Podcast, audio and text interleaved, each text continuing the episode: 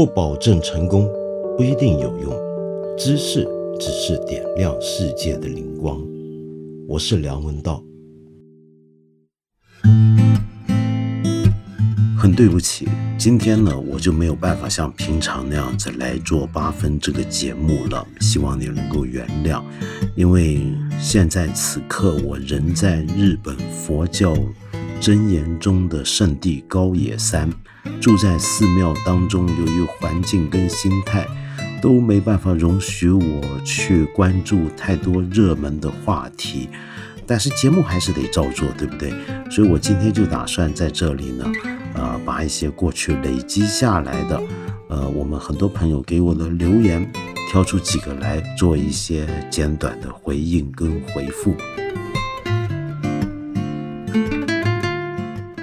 那么，首先当然还是一些跟读书阅读相关的问题吧，这大概是也大家想到我 最想问我的事情。比如说，有这么一个朋友叫阿寻，他说呢。呃，道长你好，我现在是一名大四理科生，物理学专业。我很喜欢自己的专业，平时很喜欢读书，但是极少读科学技术类的书，读的书却大都是人文、心理、哲学、历史、文学等方面对自己专业知识无所裨益和提升的书籍。这些书让自己对其他方面的知识有了很多的了解，我也很乐意花时间就某个文化现象查阅书籍和文献，来弄明白根由。可是我发现自己陷入了一个怪圈，这些书籍已经不只是占据我的课余时间，甚至在上课都会看，已经对我的学习造成了不好的影响。我很喜欢自己的专业。以后也会就本专业读取研究生，本科还好，可是研究生之后肯定需要大把的时间在科研上才会有成果，需要大量的时间阅读文献、论文、专业书籍，必然没有更多的时间阅读其他书籍。对于科学人员，怎么平衡这样一个现象呢？首先，阿寻，我想告诉你，你千万不要担心。第一，我们要搞清楚你喜欢读的这些人文社科的东西，对于你的本职的科学的专业是否毫无关联呢？我对这一点首先就有点保留。事实上，我们现代世界对文科和理科的这个分割，呃，是一个现代教育体系造成的一个结果。已经有越来越多的学者，其实是过去几十年来一直有质疑，但现在更多了，就在挑战这样的分界线到底有没有必要？因为很多时候我们发现，一个人文素养或者人文社科方面非常有素养的一个理科学者，并不见得。呃，表现或者成就就一定要差过那些专心致志在自己的本分专门的领域上的那些人，甚至反过来，很多时候大家会看到啊，一个呃在知识领域跟学问上的探索的好奇心不满足于自己所从事的专业的人，有时候反而会得到更有创意的呃成就。不只是文科生读一些理科的东西会有这种好的结果，反过来也是一模一样。我记得我在一九九零年去美国，第一次去美国啊，住在一个我的长辈家里面，他是哈佛大学数学系的教授。我就很惊讶的看到他的书柜里面有大量的文史哲书籍，然后我就跟他聊，怎么会对这些东西这么感兴趣呢？结果他给我看，他那阵子正好在读黑格尔的精神现象学，是一个很多读哲学的学生都望而生畏的一部艰难的巨著。但是这么一位呃享誉士林的数学家，居然业余爱好是读这个。这个故事对你是不是也能够有一点的启发呢？好，那么话说回来啊，我们讲一个现实的问题。按照你这个情况，我首先觉得你该扪心自问：你是不是仍然非常热爱你自己的专业呢？如果你仍然热爱自己的专业，那为什么你在上课的时候都还会去看那些呃你平常爱读的书呢？这说明什么？这会不会说明其实你已经不是那么热爱你的本门专业？你可能对别的学问领域更感兴趣，还是说你对你本门专业的探索上面产生了一些的困扰，让你觉得有阻碍，让你觉得有走不下去的地方？呃，所以读那些别的你爱读的书，其实是一种用来。呃，解脱你这种困境的临时方法，就好比有些人，呃，手头上有些工作拖着不想干，那么结果呢，就会忙活些别的事儿，说不定还要干一些让自己的上瘾的东西，比如说狂追美剧啊等等。那么会不会是这个情况呢？假如你发现不是，而是你真的很爱你的本科，但是还是很沉迷读那些书籍，该怎么办？有个简单的办法。呃，我自己上大学的时候，我念的是哲学，这是我一辈子最想去研究的一门学问，从小到大都是。所以上大学一年级之后，我就发现我出现一个问题，这个问题是什么呢？我太喜欢哲学，那么乃至于我想把我大部分的阅读时间都放在哲学上，那阵子连文学啊小说都不想看了。那这样子，我觉得自己会变得很偏食。怎么办呢？我给自己的办法就是逼迫自己每天无论如何都要少出一定的时间或者一定的阅读量是放在其他领域上面的。举个简单的例子，我从那时候开始养成一个习惯，每天睡觉前一小时呢都是用来看文学类的东西。除此之外，我每天都至少要读一个章节或者一篇论文。是别的科学、别的知识领域的，比如说，我今天可能读一个论文是谈历史的，明天读一篇论文是社会学的，后天呢读一个呃心理学的一本专著的其中一章，那么其他的阅读时间我就用在我的本科哲学上面，那这样子呢，我大概就不会太过偏食了。好，反过来理解你现在的状态。你是不是也能够用这样的方法来，呃，控制自己的阅读其他书籍的时间？比如说，每天你喜欢读的人文、心理、哲学、历史、文学，你是不是每天就给他们一个钟头，或者给他们一定的阅读的分量，几页书？那这样子呢，就等于给自己上了一道紧箍咒，或许会对你现在遇到的问题有点帮助啊，只是或许，我猜是这样。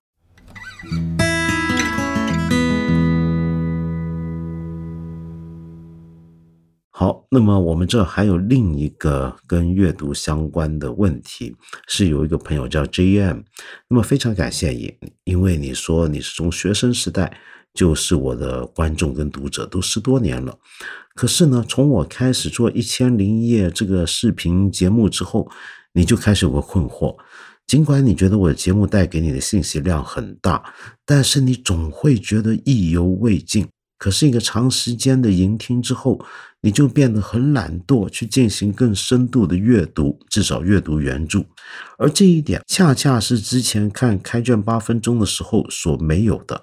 那么你相信我的愿景是启发更多人去进行思考和阅读，可是如今却变成这个样子，这会不会跟我的初衷有偏离呢？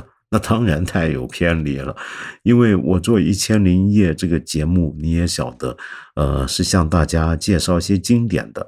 我从来很反对今天市面上很流行的一些的主张或者一些宣传，就说你看一个视频、听一个音频就代替你读书，你读一本书可能要读好几天甚至好几个月，我这给你用四十来分钟、一小时就搞定了，就把这个干货提炼出来给你了。我从来不赞成、不接受这种讲法。我开卷八分钟做半个小时甚至四十分钟的目的，不是为了代替你去阅读《尤利西斯》这样的经典，而是希望给你一个呃进入这种经典的门径。又或者，假如你可能啊，我只是大胆的猜测，有一些朋友可能之前没听过某一些书，但这本书其实很重要，那么我把它。推到他的身边，看看他是不是愿意赏个脸，把他翻一翻，是这个才是我做呃一千零一夜的目的。可是回头讲，J.M，我也很能够理解你说的这个情况，为什么呢？开卷八分钟那个节目短嘛，就只有八分钟，那么所以很多人听完八分钟之后会觉得，哎，这本书很有意思。但那个意思是怎么个有意思法呢？我不够时间去说清楚，于是就挑起了你心里一个瘾头，好像看了一个电影预告片一样。这个预告片也许还算不错，于是你觉得不如把这个电影也找来从头到尾看一遍吧。就也就是说，开卷八分钟像个电影预告片，可是《一千零一夜》不一样，就是因为信息量大了，节目内容丰富了，讲的东西多了。于是很容易给你一种幻觉，觉得看了这个节目，哎，那本书该知道的事儿我就都知道了。啊，对，这个是个幻觉啊，这个幻觉是来自于这个节目的时长跟内容的分量都相应的加长了，跟拓深了，或者至少是拓宽了。那么在这个情况下，我们的确很容易产生刚才我说的幻觉。可是请注意，我说的这个节目是一个讲经典的节目，这些经典书籍啊，你随随便便去找对他们的研究跟解读，那都是海量的成果。那短短几十分钟，真的就只是大海中少一瓢水上来而已，算不了什么。所以这样的幻觉。呃，我还真的希望将来看看用什么样的方法帮大家打消，嗯，至少解决掉你的问题吧。让你有这样的困惑，是我不对，我很抱歉。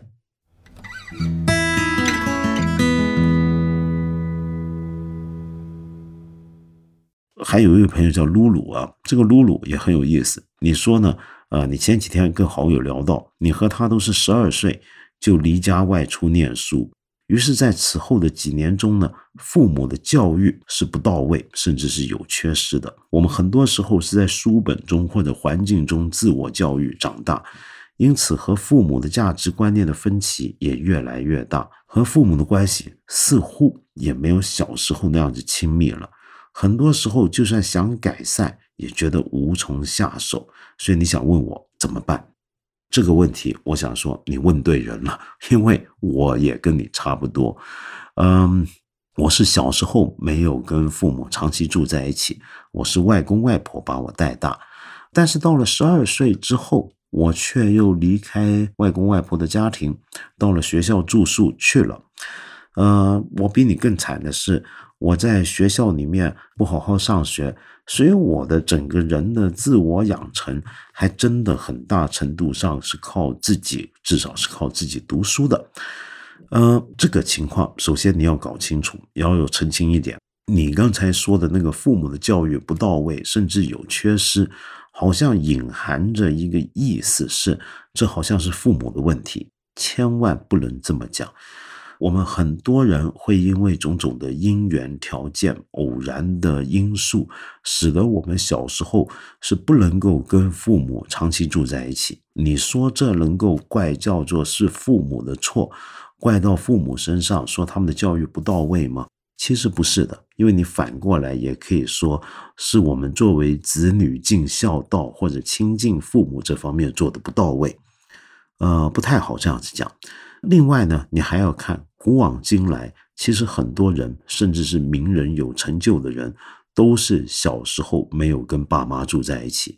你就拿很多英国的一些名人，他们小时候很小就被送到寄宿学校念书去了。那么这有很大的问题吗？后来好像也不见得都很糟糕，是不是？那么更重要的是，我想指出一点啊。你现在说的这个问题，其实跟你小时候有没有跟家人住在一起是没有关系的。为什么？你的问题是跟父母的价值观念有很大的分歧，因此好像变得没有办法那么亲密。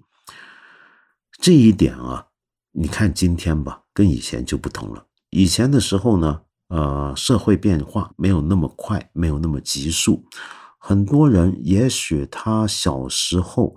呃，是跟父母分开了，等到他好几十岁回去跟父母住在一起的时候，很有可能发现，哎，两代人就算不是共同生活那么久，大家对很多事情的看法居然还都很接近。为什么？因为以前我们的社会是个比较容易有共识的社会，是个变化没有那么快的一个社会。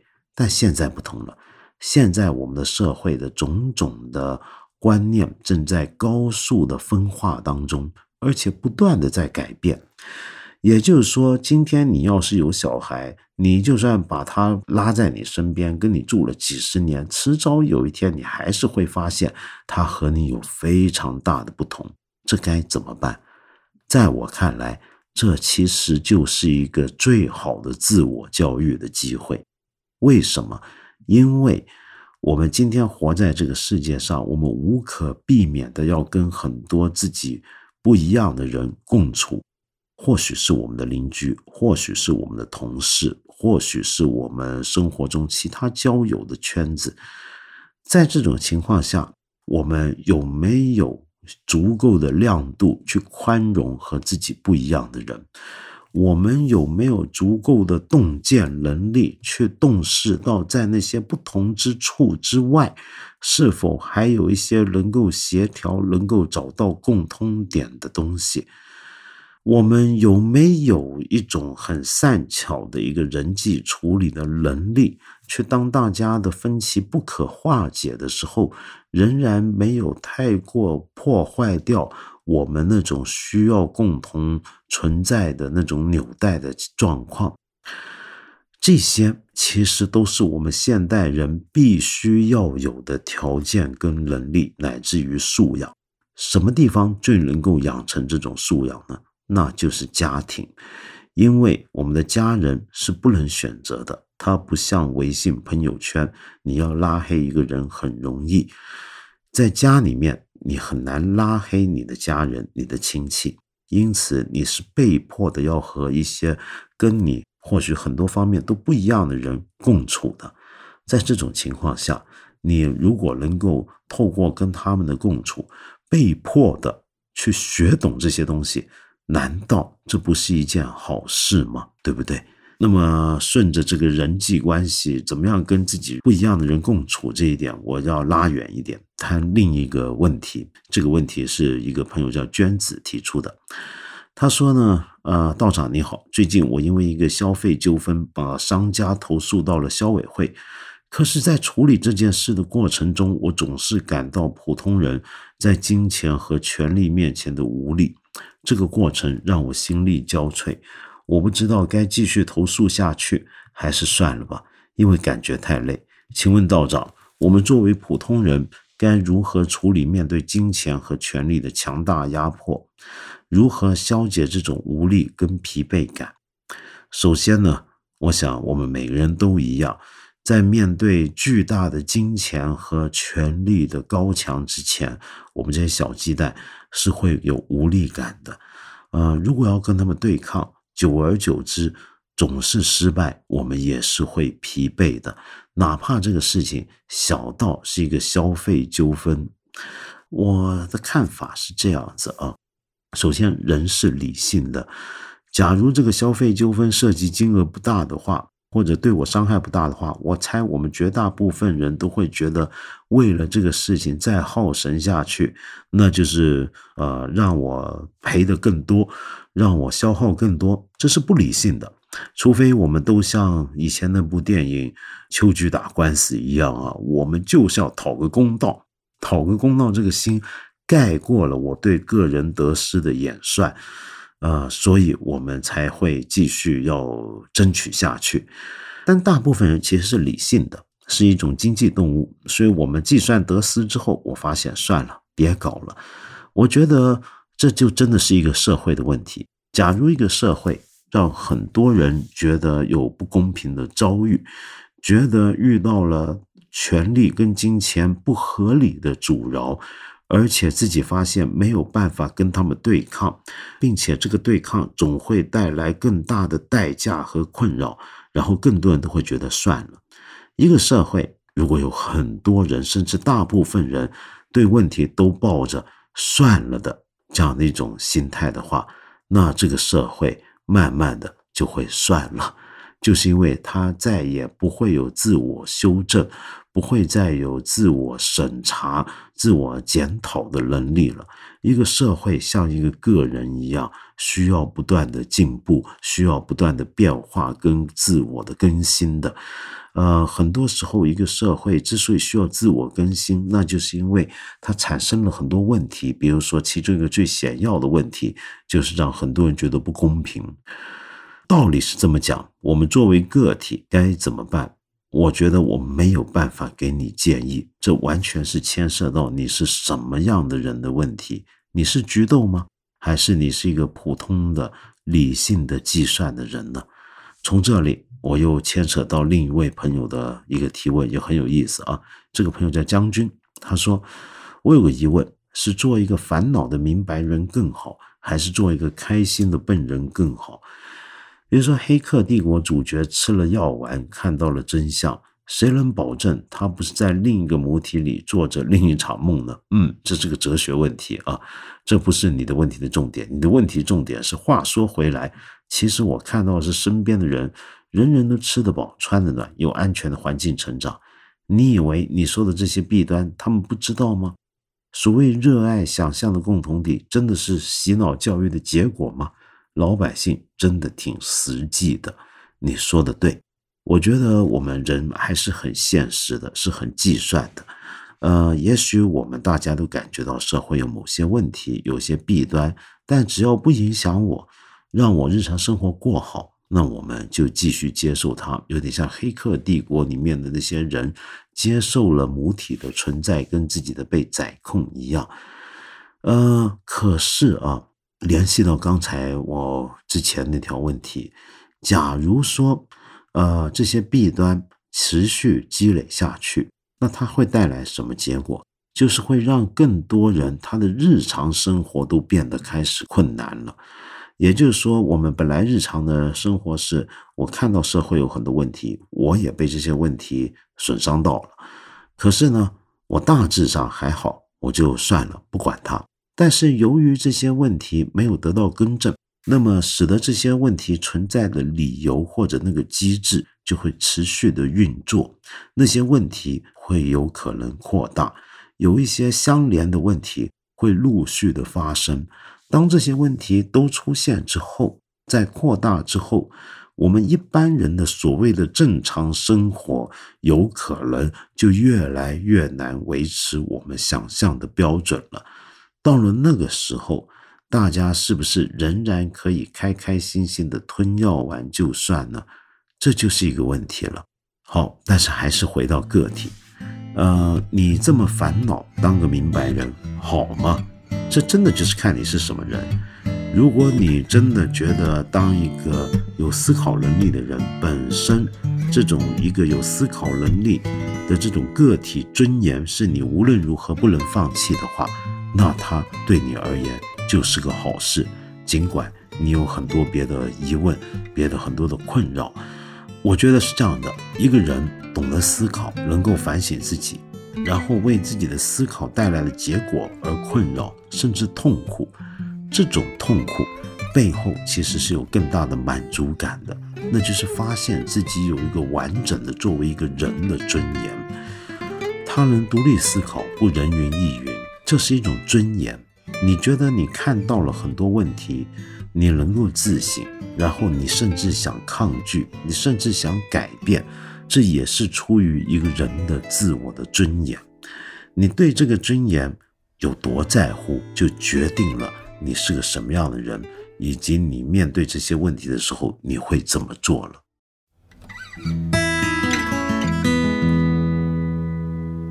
各位朋友，我们再提醒大家一次啊，我八分这个节目是每个星期三、每个星期五都会在看理想的 APP 更新，期间呢还会有不定期的番外。我很欢迎你在这里，或者是看理想的微信公众号留言，呃，提出你的一些的问题、意见和批评。我们今天呢就先聊到这里了，下期节目呢我们接着再谈。